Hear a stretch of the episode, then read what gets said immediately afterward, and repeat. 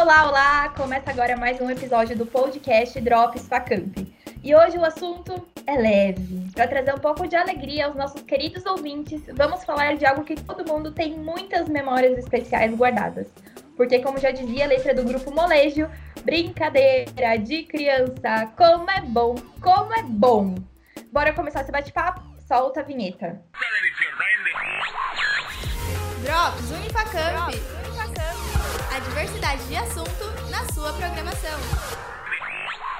E para falar sobre as brincadeiras de criança que marcaram época, eu tenho convidados muitíssimos especiais.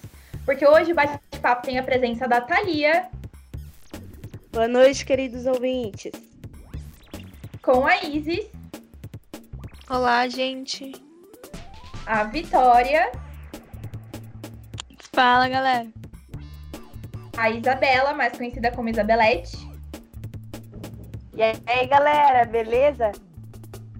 E o Lucas, o único menino aqui para representar o pessoal.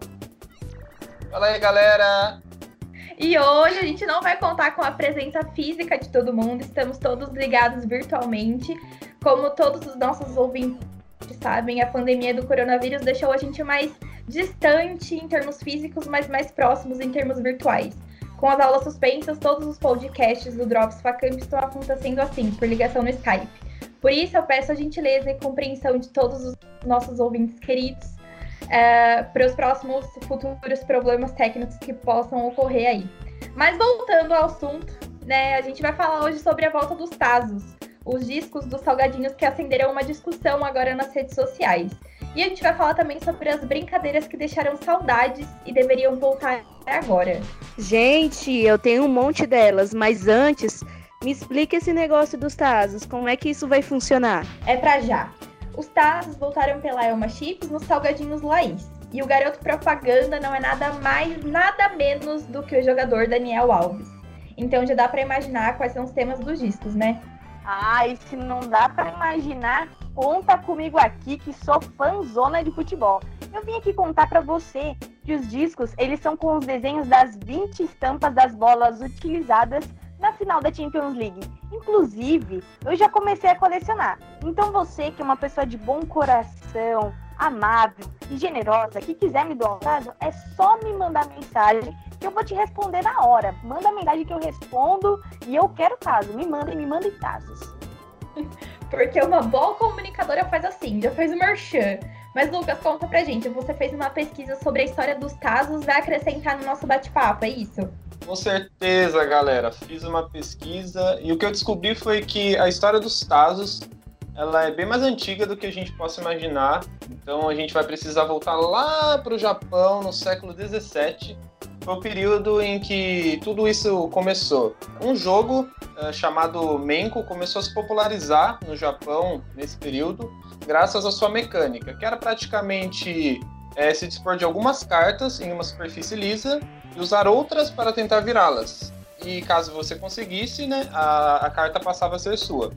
Alguns séculos depois, mais precisamente na década de 1970, essa brincadeira chegou até o Havaí graças a uma marca de suco chamada POG. Com as suas estampas, uh, que tinham diversos desenhos, né, de desenhos bem diferenciados, fez com que as crianças começassem a utilizar eh, esses tipos de acessórios para colecionar e para brincar. E aí, tendo se popularizado ainda mais na década de 1990 aqui no Brasil, uh, desse período em diante foi apenas questão de tempo para que a PepsiCo decidisse incluir algo assim em seus salgadinhos. É, no Brasil ele em 1997, né? Com certeza eu não me lembro, mas já ouvi falar muito sobre os Tazos de Looney Tunes. Depois vieram do Máscara, Pokémon, Yu-Gi-Oh! e depois o Dragon Ball Z. E foi um sucesso. As vendas no Brasil aumentaram em 100%. No México, os tazos não saíam de moda e estão no mercado até hoje. Drop, Unifacamp. Drop, Unifacamp. E agora também estão no mercado do Brasil, literalmente. E aí, o que, que vocês acharam? Começando por você, Thalia, o que, que você tá achando de toda essa novidade aí?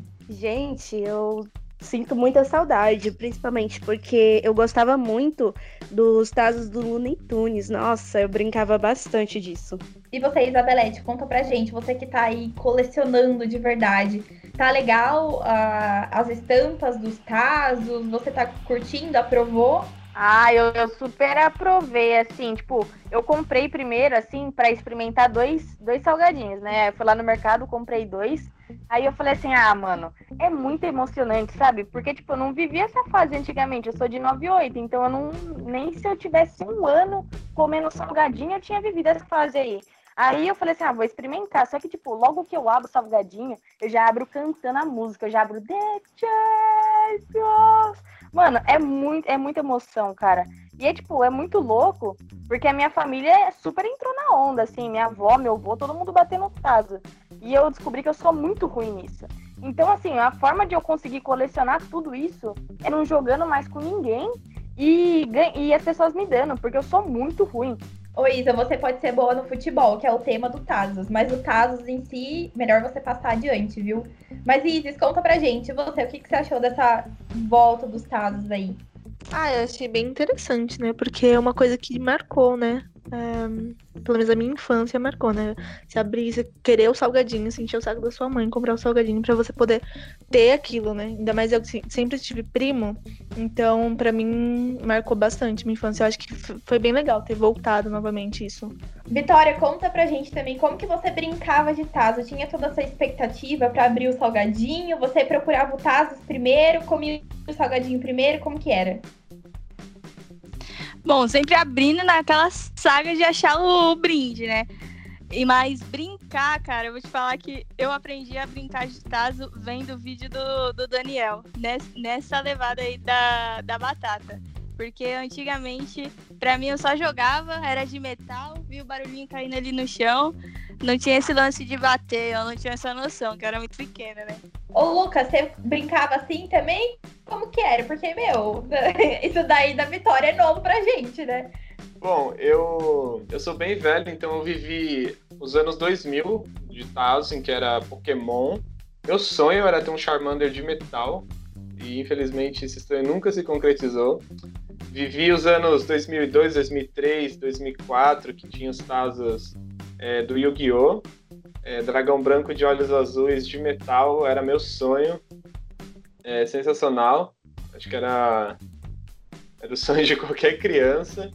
Depois tinha da Liga da Justiça 2004, Dragon Ball 2005, a do Naruto, em que era em formato de, de Shuriken, que anos 2009, era incrível, eu tinha quase todas do Naruto.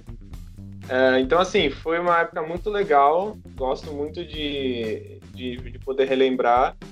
É, apesar de eu não ser muito fã de futebol, é, saber que, voltou, que voltaram os Tazos, mesmo nessa pegada de futebol, assim, é muito divertido. Ainda não, não consegui ir no supermercado comprar um, porque a Isa comprou tudo. Isa, deixa pros outros, mano. Tipo, você é muito fominha, cara.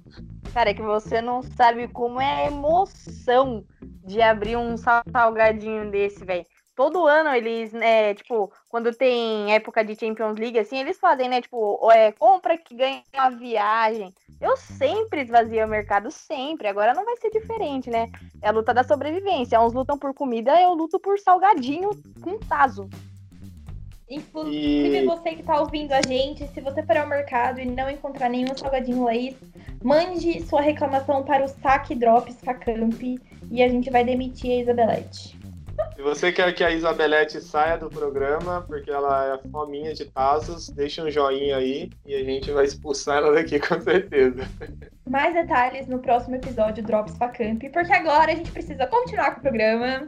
Gente, em uma palavra só, em uma brincadeira, é, nos digam, começando pela Thalia de novo, vamos Thalia, Isis, Lucas, é, Isabelete e por último a Vitória. Em uma palavra, qual brincadeira vocês queriam ver de volta hoje, século XXI, em pleno 2020? Pra falar a verdade, de brincadeira, eu sinto falta do esconde-esconde pega-pega. Então, a brincadeira que eu gostava, tipo, tinham vários nomes, né? Mas um dos nomes era Mãe da Rua, era Sabonete, que era, tipo, dois grupos e tinha que responder uma pergunta e. ou certo ou errado, enfim.